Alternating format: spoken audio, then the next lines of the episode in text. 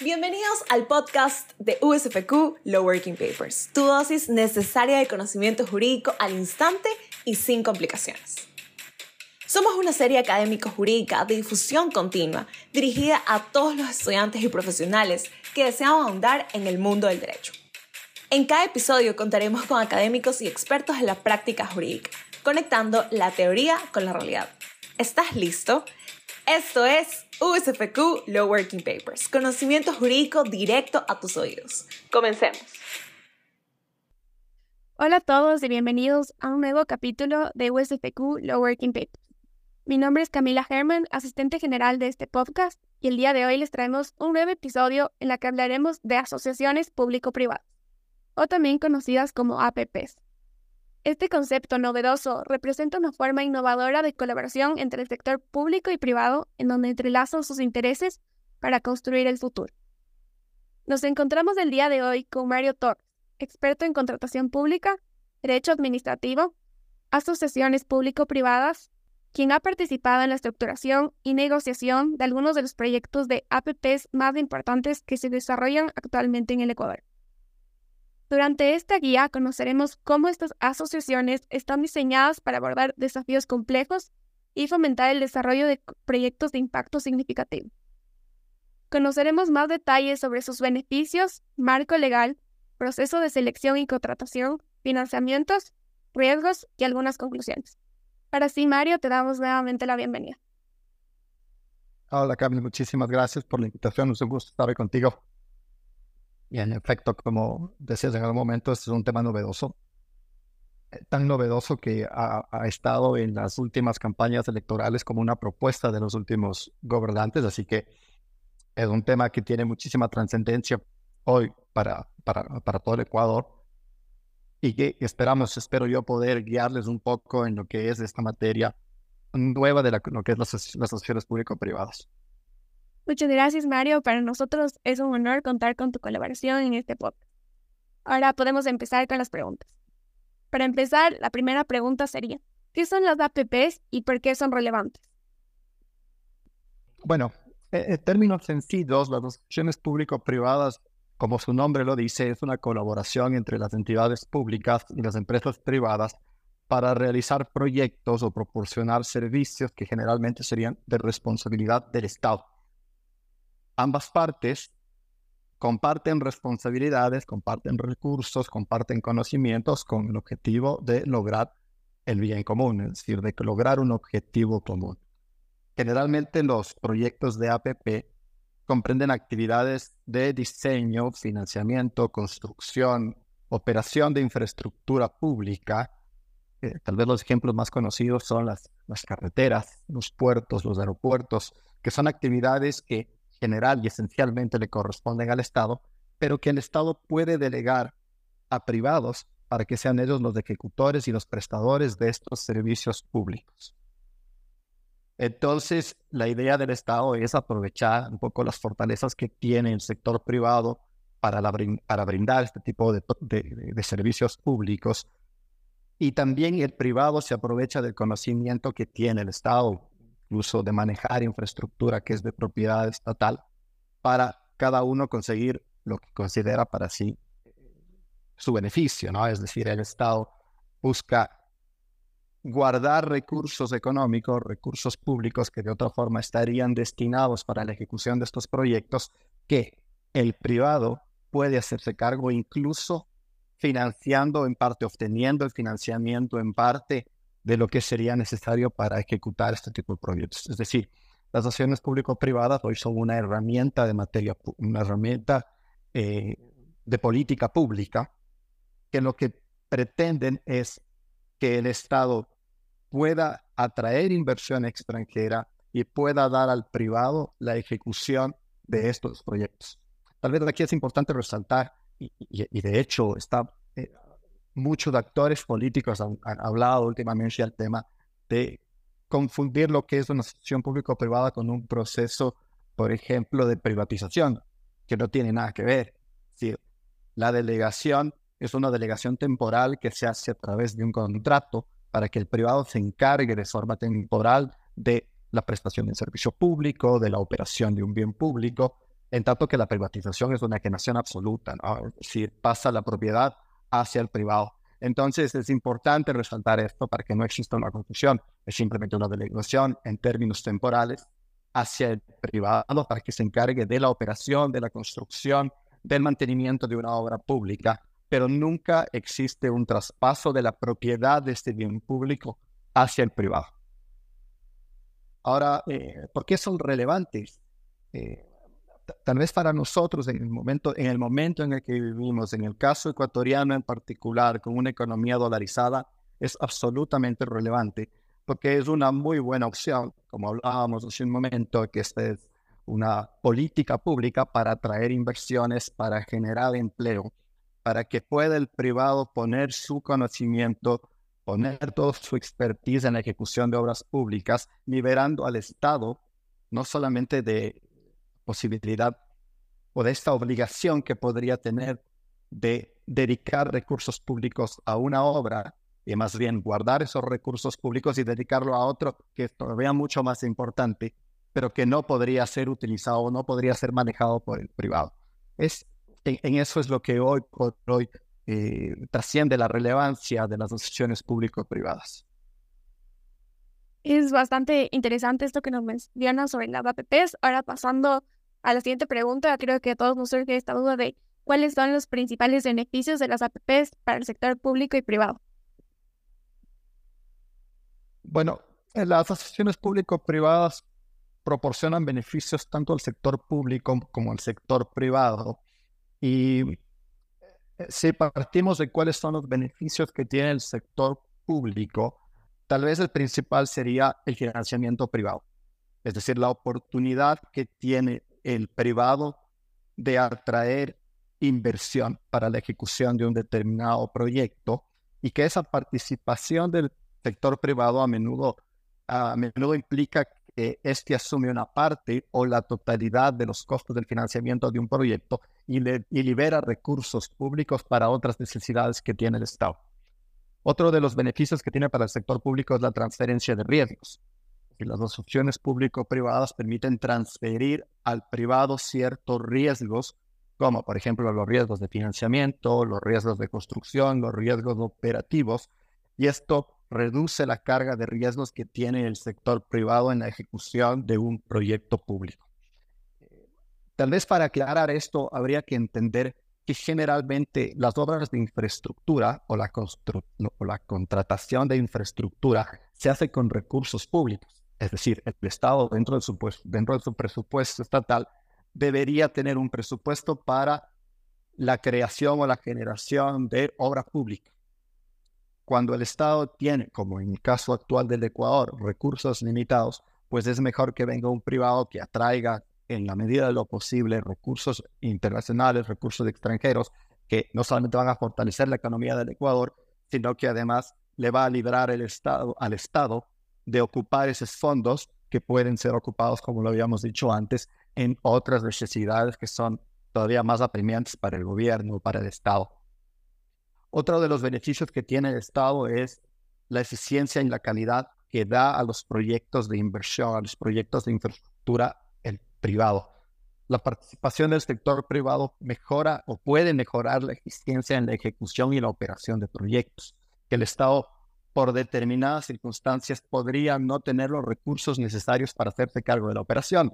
Y tal vez si llevamos esto nuevamente a un ejemplo, por ejemplo, eh, vemos que el Estado puede construir infraestructura, por ejemplo, construye vías, pero no siempre está en capacidad de operarlas, no siempre está en capacidad de darles mantenimiento, lo que implica que esa inversión que se hizo, que generalmente son inversiones de cientos de millones de dólares, no solamente se queda en la construcción y después sufre un proceso de degeneración de esa inversión por falta de mantenimiento. Entonces el privado puede hacerse cargo de la operación y el mantenimiento de esa inversión, generando con eso, desde luego, efectos positivos. Es decir, cuando tienes una vía que se construyó y que después de algunos años no ha, no ha tenido mantenimiento, pues sabemos qué es lo que pasa con el desgaste en esta vía. Cuando esa vía la tiene el privado y puede darle mantenimiento y de la mano de otros servicios, además públicos, que van ligados a la delegación al privado, entonces se mejoran las condiciones de un servicio, sea cual fuere, ¿no? Es un, ejemplo nada más, pero en cualquier caso el privado generalmente trae eficiencia y calidad a los proyectos que hace, porque generalmente los hace mucho mejor que el Estado. El Estado no es el mejor administrador, no es el mejor constructor, no es el mejor operador, ni el que mejor, de mejor forma mantiene los proyectos, que sí lo puede hacer el privado, porque además tiene una retribución económica, le interesa este su trabajo y lo puede hacer mucho mejor que el Estado. También de la mano de esto está la innovación, es decir, el privado puede traer innovación a los proyectos que está haciendo, puede traer mejoras tecnológicas, puede traer mejoras en diseño, mejoras en ejecución, que abarata los costos y que a fin de cuentas al Estado le va a servir para que la sociedad tenga un mejor servicio público y para que el Estado pueda ahorrar con ese servicio que presta el privado. Finalmente, uno de los más importantes sería el estímulo económico. Si los proyectos de asociación público-privada generalmente pueden crear fuentes de empleo y la creación de esos fuentes de empleo genera mayor actividad económica, no solamente en la región donde se genera el proyecto, sino a nivel estatal. Y eso es seguramente uno de los mayores beneficios que puede tener el sector público. Ahora, para el sector privado, hay que entender que esto es una oportunidad de negocio. El sector privado lo que necesita es tener oportunidades de negocio y de esta forma participa en proyectos que son significativos, proyectos que no solamente le generarán trabajo por, muchos años por muchos años a la empresa, sino le darán la oportunidad de crear fuentes de trabajo. Y si bien es cierto, es muy bueno para el Estado, también es muy bueno para el sector privado como una oportunidad de negocio. Le puede dar también acceso a recursos públicos al privado, es decir, acceso a aquellos recursos que si no fuera por ese proyecto tal vez no hubiera podido tener y si es que hace muy bien su trabajo, puede tener un posicionamiento de mercado que a la larga le servirá para mejorar su imagen como compañía y seguir generando crecimiento, ¿no? Como, como compañía. Tal vez esos son los beneficios. Ahora es importante destacar que además de los beneficios, las asociaciones público-privadas también plantean algunos desafíos y estos desafíos deben gestionarse de forma adecuada para garantizar no solo el interés público, es decir, que se esté cubriendo las necesidades de la sociedad, sino que se logren los objetivos tanto para el público como para el privado que se habían previsto al momento de la contratación. Interesante, Mario, este tema que nos cuenta sobre los distintos beneficios que tienen este tipo de asociaciones. Y creo que es importante igual conocer para que gocen de este tipo de beneficios cómo están reguladas las APPs en Ecuador. La regulación en materia de acciones público-privadas tiene prevista desde la Constitución. De hecho, la, Constitución establece que el Estado podrá de forma excepcional delegar a la iniciativa privada o a la economía popular y solidaria la participación en los servicios públicos y sectores estratégicos. Es decir, ya desde el ámbito constitucional existe esta posibilidad de que el Estado pueda delegar a la iniciativa privada la ejecución de determinados servicios públicos, dentro de los cuales estaría eventualmente la construcción de infraestructura, de obra pública. Eh, ya con esa, con esa base, nosotros hemos tenido varias normas que han regulado la posibilidad de delegar. Cuando hablamos particularmente de asociaciones público-privadas, es de conocimiento público que hace un par de semanas, el 20 de diciembre, de hecho, entró en vigencia la Ley Orgánica de Eficiencia Económica y Generación de Empleo. Y la importancia de esta ley en cuanto a asociaciones público-privadas es que crea un nuevo régimen para la atracción de inversiones a través de asociaciones público-privadas y la generación de empleo. Es un poco la intención que tiene esta ley de generar este nuevo régimen. ¿Y por qué es un nuevo régimen? Porque antes de la entrada en vigencia de esta norma existía una ley, una ley de incentivos a las asociaciones público-privadas que desde el año 2015 fue la que sirvió de base para que varios de los proyectos de asociación público-privada que hoy están vigentes se hayan podido hacer.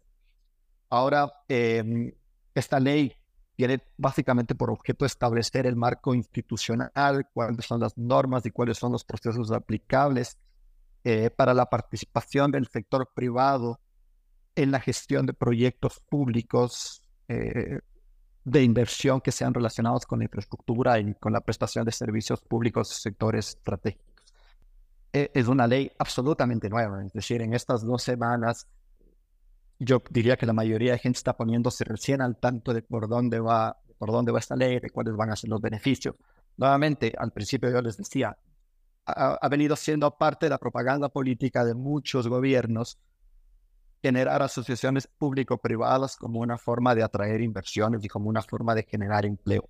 Y en efecto, con la entrada en vigencia de esta norma, se busca precisamente atraer inversión y generar empleo. Ahora, es importante ver que dentro de, dentro de esta ley existen un par de eh, normas transitorias que establecen que deberá darse un nuevo reglamento a la ley de asociaciones público-privadas. Nosotros hoy por hoy tenemos un, reglamento a la ley de asociaciones público-privadas, pero fue hecho bajo una normativa diferente. Es decir, en cualquier caso, esta transitoria establece que el Ejecutivo tiene 120 días para dictar el nuevo reglamento general a la ley de asociaciones público-privadas y con eso se van a dar cambios en la normativa secundaria que hoy tenemos. Pero si hablásemos de cuál es la normativa secundaria hoy vigente y que regula las asociaciones público-privadas, pues tenemos un reglamento de asociaciones público-privadas, tenemos unas cuantas guías metodológicas que fueron dictadas por el Comité Interinstitucional de Asociaciones Público-Privadas que básicamente regulan la forma de presentar, la forma de promocionar los proyectos de asociación público-privada.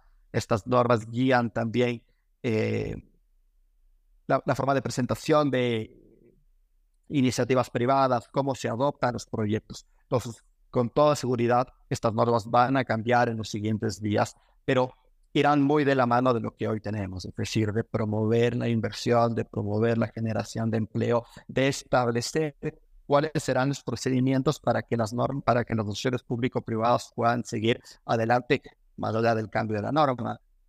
E, es una norma bastante doctrinaria que establece muchísimos conceptos, desde el concepto de qué es una asociación público-privada, de cuáles son las entidades que conforman las asociaciones público-privadas. La ley que ya existía antes, pero hoy refuerza lo que teníamos antes, que era el Comité Interinstitucional de Asociaciones Público-Privadas como un cuerpo colegiado que se encargará de la regulación de las asociaciones público-privadas. También se crea, aunque también existía, se crea la Secretaría de Inversiones Público-Privadas como, como una secretaría con rango de ministerio que lo que hará es hacer un análisis técnico de las asociaciones público-privadas, pero también de promover los aspectos regulatorios de la norma y tratar de eh, gestionar las asociaciones público-privadas que corresponden a la administración pública central, es decir, separando los gobiernos autónomos descentralizados, que si bien es cierto, también pueden hacer proyectos de asociación público-privadas, pero se rigen un poco más a lo que ellos dicten como sus propios reglamentos, sin perjuicio de que están obligados a hacer y a seguir los lineamientos de la ley de asociaciones público-privadas nueva que tenemos de este nuevo régimen de asociaciones público-privadas. Bien, ahora que tenemos más claro sobre las bases legales que rigen en las APPs y qué nos pueden esperar de ellas, creo que a todos nos surge la duda de cómo se seleccionan los proyectos para las APPs hoy en día. Bueno, bajo la normativa existente, eh, la, nueva ley establece ciertos criterios. Establece básicamente cuatro criterios que se, se conocen en la ley o se denominan las fases del ciclo de aprobación del proyecto es decir, los proyectos públicos que vayan a ejecutar mediante la modalidad de asociación público-privada deben someterse al proceso que está descrito en la ley y a los que luego vayan a reglamentarse, ¿no? A través del nuevo reglamento a través de nuevas guías metodológicas que dicte el Comité Interinstitucional de Asociaciones Público-Privadas, eventualmente la propia Secretaría y otras, y otras entidades del sector público que también tienen que ver con las asociaciones público-privadas, como son el Ministerio de Economía y Finanzas. Pero básicamente el procedimiento hoy empieza con una planificación y elegibilidad de los proyectos de APP. ¿Qué implica esto? Esto implica la identificación de aquellos proyectos que potencialmente podrían ser ejecutados a través de la modalidad de asociación público-privada. Esto es importante porque no todos los proyectos de infraestructura pueden hacerse bajo APP. Es decir, si tomamos el ejemplo nuevamente más conocido de las carreteras, hay carreteras que podrían hacerse a través de asociaciones público-privadas y otras que no podrían hacerse a través de asociación público-privada, ya sea por el costo, es decir, tiene un costo tal vez que no es tan alto, o porque la influencia social que tienen esas vías no es lo suficientemente importante como para hacerlas a través de asociación público-privada. hay otras vías que sí podrían hacerse, no solamente vías, hablamos de puertos, hablamos de aeropuertos, hablamos de otras infraestructuras básicas que el Estado debería hacer para promover un mejor nivel de vida en general. Eh, pero no todos los proyectos podrían hacerse a través de APP. Y aquí entran algunos conceptos que son importantes. Por ejemplo, uno de los conceptos es este que en asociaciones público-privadas se conoce como valor por dinero. Es decir, cómo se toma en consideración qué, qué proyecto podría hacerse o no por la asociación público-privada. Se utiliza este concepto de valor por dinero, es un concepto que lo utilizan todos los países que hacen asociaciones público-privadas y es hacer una valoración de esa inversión y de cuánto el valor de esa inversión va a generar otros beneficios para la sociedad, por ejemplo, creación de fuentes de empleo, el, los propios beneficios que tiene el desarrollo de una infraestructura para los, para los actores de la economía. Entonces, eh, e, e, es, un criterio de evaluación. ¿Cómo evalúo yo que un proyecto puede hacerse bajo asociación público-privada? además de verificación de matrices de riesgos, es decir, de ver cuáles son los riesgos que se pueden asignar al público y cuáles se pueden asignar al privado. Eh, el Estado tendría que hacer en esta primera etapa una adecuada planificación y elegibilidad de cuáles son estos proyectos que sí se pueden hacer. Es decir, aquellos que cumplen los lineamientos de la ley, aquellos que cumplen los lineamientos del Comité Interinstitucional de Asociaciones Público-Privadas, para poder ser considerados como proyectos de APP. Eh, aquí hay, que tal vez hacer una diferencia o, una aclaración, y es que los proyectos de APP tienen que ser manejados por las entidades públicas que son dueñas de la competencia, sin perjuicio de que exista una Secretaría de Inversiones Público-Privadas. Es decir, por ejemplo, que en temas portuarios le correspondería a, las, a, diferentes entidades, Secretaría de Puertos, se encuentran las autoridades portuarias, en el caso de aeropuertos, a la Dirección General de la Aviación Civil, por poner un ejemplo, en el caso de carreteras, al Ministerio de Transporte y Obras Públicas, es decir, la entidad delegante tiene que hacer un análisis de cuáles son las infraestructuras que tiene que hacer, sabiendo que todos los años ellos tienen que hacer una determinada inversión en infraestructura y bajo este análisis de entender qué, qué de estas o cuáles de estas infraestructuras pueden hacerse a través de la modalidad de asociación público-privada. Ese sería el primer paso, entender cuáles son los proyectos que sí pueden hacerse bajo modalidad de asociación público-privada. El siguiente paso ya es una estructuración del proyecto de APP. Eh, la estructuración del proyecto parte de hacer una prefactibilidad, es decir, una vez que se determina un proyecto que podría ser factible, que podría hacerse bajo modalidad, la entidad tiene que hacer estudios de prefactibilidad. Estos estudios de prefactibilidad le van a dar con base información respecto de si es conveniente o no continuar con un proyecto bajo modalidad de asociación público-privada las entidades dueñas de la competencia tienen que hacer ese trabajo en perjuicio de que se puedan apoyar en la secretaría o en el comité o incluso en privados, es decir, que eventualmente podrían contratar a privados para que se encarguen de estudiar la estructuración de los proyectos, siempre tienen que llevar adelante esta prefactibilidad. Es algo que bajo la ley se conoce como el caso de negocio inicial. Tienen que entender si es que este proyecto tiene valor para continuarlo haciendo bajo ya determinados estudios de perfectibilidad, es decir, estudios que pueden tener una perfectibilidad ambiental, una perfectibilidad social, en el caso que fuera necesario hacer consultas eh, a los residentes del sitio, por ejemplo, donde se están haciendo las obras.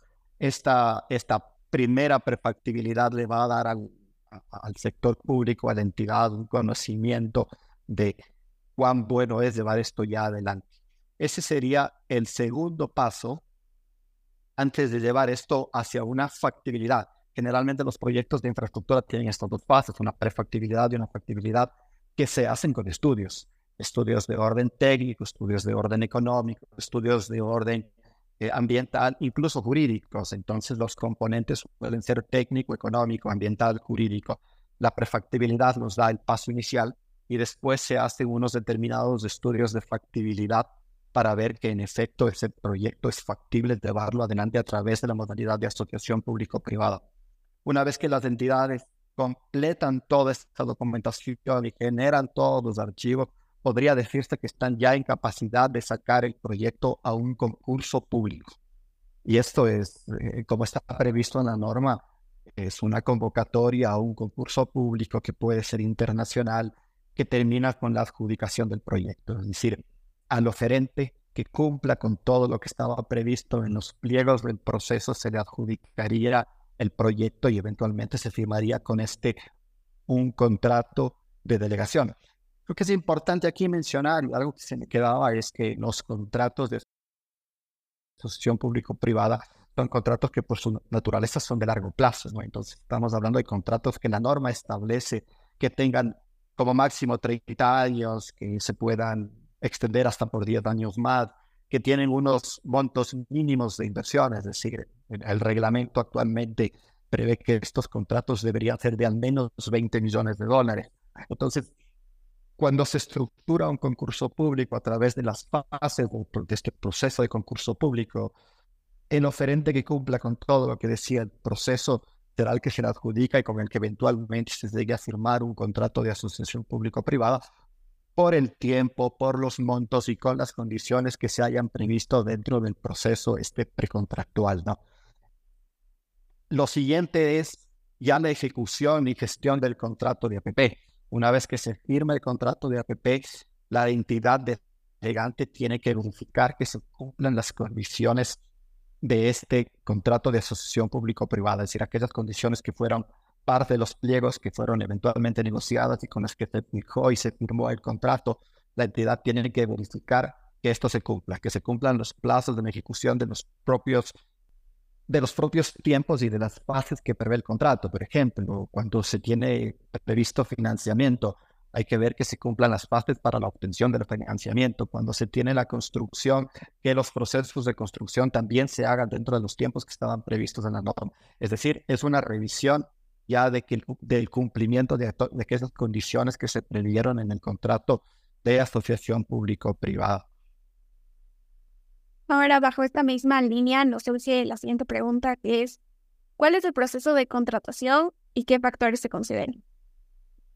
Eh, el proceso de, contratación, tal vez muy atado a lo, que acabo de decir, es eh, ya cuando el proceso se hace público y sale a una licitación.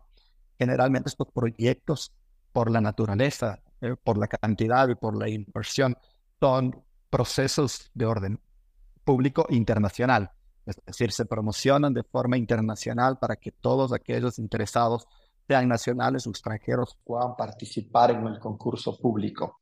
Lo, lo, principal de esto es que se cumplan con determinados criterios que tiene la ley, que tiene la administración pública, como son la publicidad, la transparencia en el proceso, que estos procesos se hagan de forma eh, objetiva, que en la medida de lo posible de hecho la norma lo establece como tal, tienen principios en los principios anticorrupción, es decir, que los funcionarios públicos que están llevando adelante el proceso no se vean de ninguna forma involucrados en procesos de corrupción, ni de un lado ni del otro lado. Decir, que los procesos sean absolutamente públicos, sean absolutamente transparentes, que las condiciones sean exactamente iguales para todos.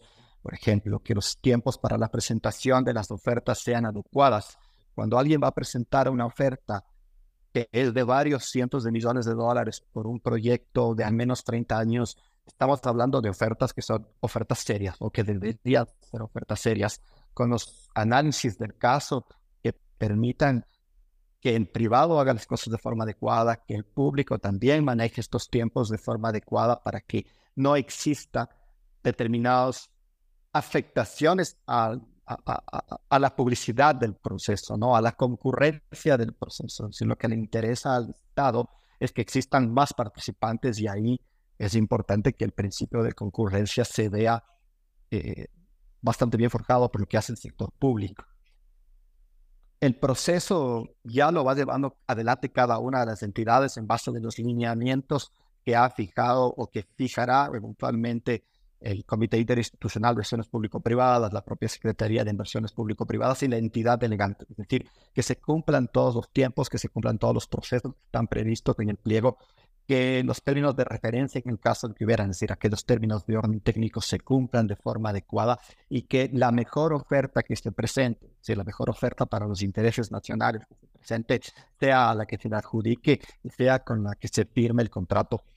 Uno de los puntos importantes que prevé la norma es que para la suscripción del contrato de asociación público-privada, el privado, sea cual fuere, tenga que, quien tiene que constituir una sociedad anónima de propósito específico. ¿Qué implica esto? Que tiene que constituir una compañía cuyo único y exclusivo eh, objeto sea la ejecución del contrato de asociación público-privada. Es decir, que no tenga nada más por fuera. lo único que vaya a hacer es ejecutar ese contrato según las condiciones del propio contrato. Eh, cosas importantes que se prevén dentro del proceso son, por ejemplo, las garantías, todos los seguros que tienen que contratarse o que se tienen que contratar. Los proyectos de asociación público-privada, por su naturaleza, tienen un componente económico-financiero muy importante.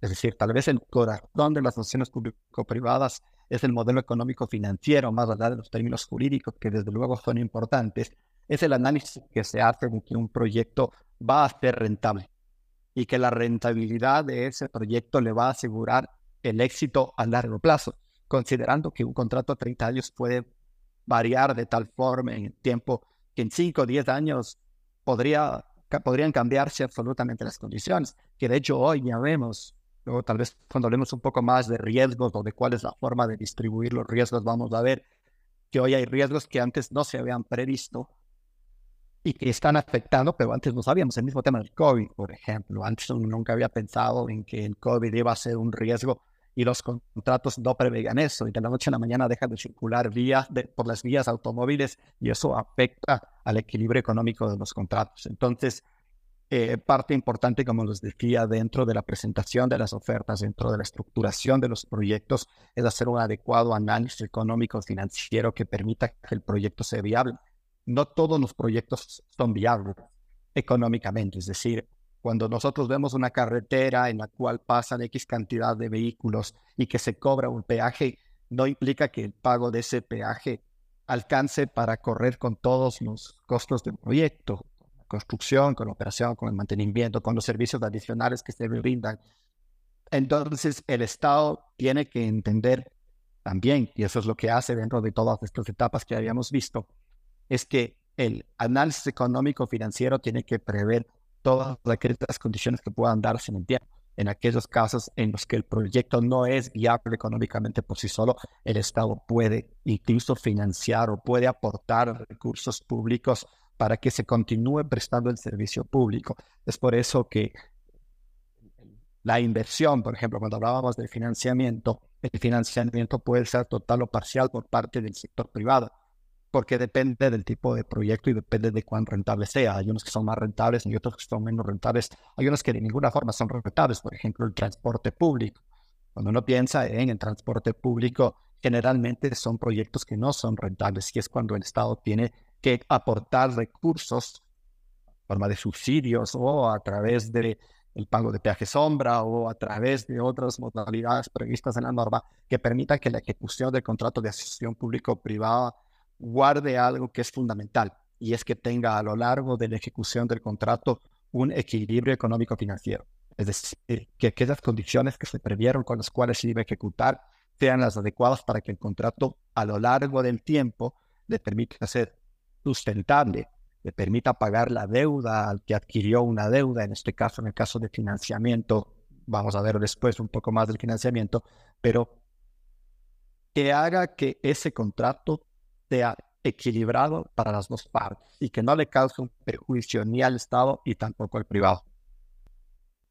Justo hablando de este tema y viéndole un poco más a detalle, porque este eje es muy importante, como lo mencionabas, el tema económico, ¿cómo se gestiona el financiamiento de un proyecto de APP? La gestión de los financiamientos de los contratos de APP es un tema bastante complicado. Es decir, eh, no es suficiente tener una ley de asociaciones público-privadas para atraer inversiones. Ah, va, mucho más. Hay otros factores que son relevantes cuando alguien quiere obtener financiamiento. Entonces, Por ejemplo, la obtención del financiamiento siempre estará ligado a que el proyecto sea sustentable. Por eso estos proyectos se llaman project finance. Son proyectos que se financian a sí mismos. Lo único que el privado tiene para garantizar que va a poder pagar una deuda, que de poder obtener una deuda generalmente en el mercado internacional, es el ingreso que va a tener a largo plazo. Si espera tener un ingreso, esa será la garantía de que va a poder pagar el financiamiento que está, que está tratando de obtener para la ejecución del proyecto. Ahora, hay otros factores que son importantes cuando se habla de financiamiento, por ejemplo, el riesgo país el riesgo país que sale absolutamente de las manos del privado, sino que depende del Estado, ¿no? Esta percepción que tiene la comunidad internacional de que el Estado va a cumplir con sus obligaciones. Y eso afecta a estos números que se conocen como riesgo país y que siempre de forma, de forma relevante van a afectar a cuál va a ser la tasa del financiamiento ejemplo, el Estado puede financiarse un determinado valor, que va a obtener un préstamo, una tasa de financiamiento siempre generalmente más baja que lo que, que lo, que lo que puede obtener el privado. Entonces, las tasas de financiamiento son importantísimas para la ejecución del proyecto. Otros aspectos importantes para la obtención del financiamiento son los riesgos. Cuando se empieza a hacer un proyecto, de hecho es uno de los conceptos que está previstos en la norma, es que tiene que haber una adecuada distribución de riesgos. ¿Cuáles son estos riesgos? A lo largo de la ejecución del contrato pueden haber un sinnúmero de riesgos, unos que se pueden prever y otros que no siempre se pueden prever. Por ejemplo, el riesgo de obtención de financiamiento, es que le corresponde al privado, es un riesgo que tiene que hacer el privado, es decir, salir, buscar el financiamiento, indicar cuál es el proyecto que tiene y los bancos van a hacer un análisis muy bien hecho de cuál es el riesgo que puede tener ese proyecto, es decir, cuál es el riesgo que puede tener de que el día de mañana no me paguen el financiamiento que yo te estoy dando. Si hablamos de varios cientos de millones, pues el riesgo es enorme, ¿no? Entonces, los bancos van a poner generalmente tasas más altas mientras más alto es el riesgo. Y eso cuando puede haber acceso al financiamiento. En otros casos de plano te podrían decir, esto es un proyecto que no es financiable por eso en las asociaciones público-privadas se habla muchísimo de la bancabilidad o de la financiabilidad de los proyectos. ¿Cuán financiable es un proyecto? Y este es un análisis que hará el banco en base a todos los números que tenga el proyecto. Si es un, si, es un nuevamente el tema vial, cuántos vehículos pasan cada día por esa vía durante X cantidad de tiempo, cuál es el incremento, cuál es la tasa de peaje que se va a cobrar, cómo se va a ir indexando esta tasa de peaje de tal forma que el préstamo que se obtiene o el crédito que se obtiene para hacer ese proyecto pueda ser pagable en X cantidad de años. Y eso también va a aumentar o va a disminuir la tasa de financiamiento a la que se puede acceder. El, tema de financiamiento generalmente se necesita, va, va, de la mano de un estructurador financiero, ¿no? Es decir, hay empresas, hay compañías, hay profesionales, expertos en obtener financiamiento que hacen una estructuración adecuada del modelo económico financiero, que es el corazón de la asociación público-privada, para ver qué se puede obtener. En Ecuador generalmente es complicado obtener financiamiento para proyectos de asociación público-privada, eh, no solamente por cuestiones de riesgo, sino porque a veces la banca no puede, no puede gestionar esa cantidad de recursos. Incluso un pool de bancos no puede gestionar ese tipo de recursos dependiendo del monto que fuese.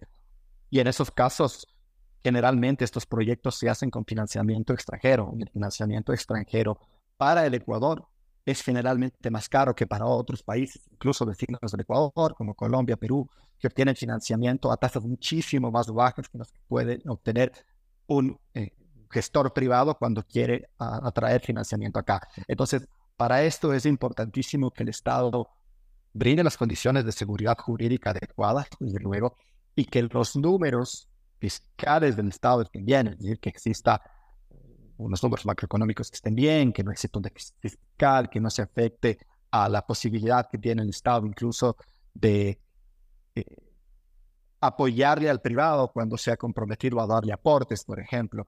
Todos estos factores hacen que el financiamiento sea más o menos complicado de conseguir. Bien, ahora que nos queda mucho más claro los puntos principales de las APPs, Para ir cerrando este podcast, Mario, ¿nos podrías dar un breve resumen de los puntos claves discutidos y recomendaciones generales? Bueno, yo, creo que es importante que nosotros mencionemos que una ley de asociaciones público-privadas, este nuevo régimen que ha entrado en vigencia, es una excelente herramienta. Es una excelente herramienta para atraer inversiones, una excelente herramienta para promover eh, empleo, que necesita más apoyo. Es decir, que una, una, una ley no es automáticamente por el hecho de ser dada, no, no, no es nada mágico que genere empleo es decir, se necesitan tomar muchas acciones para que las asociaciones público-privadas sean bien estructuradas. Y lo principal de una asociación público-privada parte de la estructuración. Es decir, desde el proceso inicial, cuando habíamos visto la planificación, cuando habíamos visto que esto tiene que pasar por la perfectibilidad, factibilidad, todos estos procesos tienen que ser bien hechos. Generalmente la estructuración de un proyecto de asociación público-privada toma mucho tiempo. Es decir, no es un proyecto que se pueda hacer en dos meses, en tres meses. A veces toman años porque los estudios para hacer un trabajo bien hecho cuando es un proyecto de largo plazo y, con muchísimo presupuesto requiere muchísimo trabajo.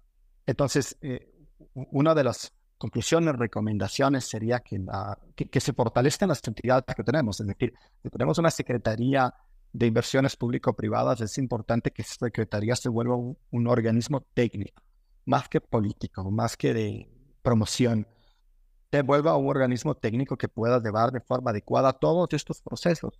Porque las entidades del sector público, las diferentes entidades que pueden tener un proyecto de asociación público-privada, en un proyecto que pueda manejarse bajo asociación público-privada, no puede tener a toda una cantidad de expertos en asociaciones público-privadas para hacer esto. Entonces, generalmente, por lo menos la práctica en los países donde ha tenido mayores éxitos las asociaciones público-privadas, han hecho a través de la centralización de todas las facultades en un solo en un solo organismo que debería ser un organismo técnico que debería formar de forma adecuada, que debería formar muy bien a los funcionarios públicos para que estén capacitados en temas técnicos, en temas ambientales, en temas financieros, en temas jurídicos, desde luego, y que puedan llevar adelante este proceso de estructuración con el tiempo que requiera de forma adecuada para conseguir exitosamente la suscripción de un contrato bien hecho y que luego pueda ser ejecutado de forma adecuada, sin perjuicio de que pueden haber modificaciones en el futuro.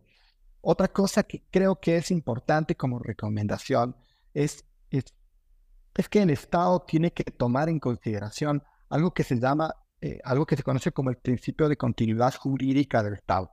Es decir, no es que un contrato que se firmó en la administración pasada hoy puede ser necesariamente revisado por la nueva administración, porque es lo que generalmente pasa. Lo que hizo el gobierno anterior no estuvo bien y yo lo voy a revisar y lo voy a hacer bien hacer una revisión de esto rompe este principio de, continuidad jurídica. Es decir, no importa que haya un cambio de gobierno, un Estado es uno solo. Yo lo firmé con el gobierno, momento de turno, pero lo firmé con el Estado ecuatoriano.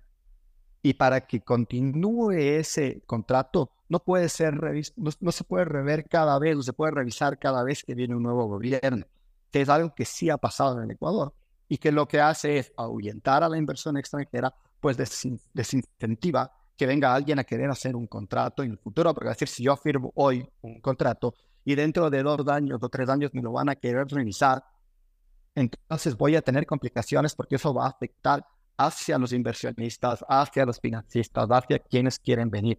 Entonces también es importante que el Estado, más allá de las facultades que tiene de revisión, no solamente el Estado, la Contraloría General del Estado, es importante que se capacite bien y que no, y que no cada vez que hay un cambio de gobierno se piense que todo estaba mal hecho y se vuelva a querer revisar y cambiar las condiciones porque esto desalienta a eventuales futuros inversionistas.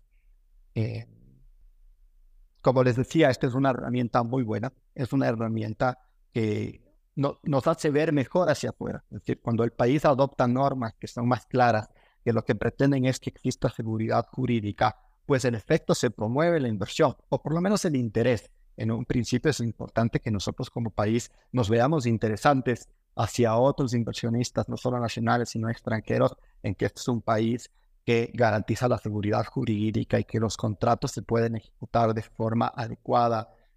Entonces, hay muchísimas conclusiones, muchísimas recomendaciones como para hacer. Pero bueno, estamos en una etapa muy, muy, muy nueva de esta norma. Esperemos que sea adecuadamente implementada, es decir, que en efecto turta en, en, efecto que quieren que tenga, que sea promover la inversión, que sea promover las fuentes de empleo. Para eso, como les digo, se necesita no solamente una ley, sino que el Estado tenga eh, acciones direccionadas hacia eso, que exista seguridad jurídica, que los contratos se hagan de forma adecuada y que se respeten esos contratos, que se establezcan condiciones claras, como por ejemplo las resoluciones de conflictos en el caso de estos contratos. Generalmente los inversionistas extranjeros buscan arbitrajes extranjeros. Entonces, todas estas condiciones tienen que estar bien elaboradas, bien hechas en el contrato. En un contrato que va a tomar tanto tiempo, todo puede cambiar, pero sí es importante que se trate en, en la medida de lo posible de prever todos estos cambios y que eso le dé seguridad a los inversionistas que si van a firmar un contrato con el Ecuador, pues ese contrato se va a cumplir y más allá de encargarse de la ejecución de su contrato, no van a tener estar preocupados en nuevos temas que pueden salir por razones diversas, ¿no? Cambios de gobierno o cambios en los, en los riesgos que se han establecido, como se, que la política fiscal sea la adecuada para que no exista inflación, porque eso también modifica las condiciones del contrato. Entonces, eh, se necesita muchísimas actitudes, muchísimas acciones del Estado para que las cosas se hagan de forma adecuada. Listo, muchas gracias Mario por tu colaboración. Para nosotros es un honor conocer más sobre las asociaciones público-privadas gracias a tus conocimientos y experiencias. Esperamos volver a compartir estos espacios contigo en una nueva oportunidad. Además, esperamos que todos nuestros oyentes hayan encontrado información valiosa y perspectivas interesantes sobre cómo estas asociaciones pueden transformar nuestro entorno. Muchas gracias. Muchísimas gracias, Gaby. Muchísimas gracias a todos. Que estén muy bien. Les invitamos a difundir sus trabajos con nosotros. Pueden encontrar en todas nuestras plataformas los lineamientos de autor y las instrucciones de envío. Síganos en nuestras redes sociales, Instagram, Facebook y Twitter como arroba usfq-lwp y visualiza nuestro contenido en las plataformas ssrn y academia.ed.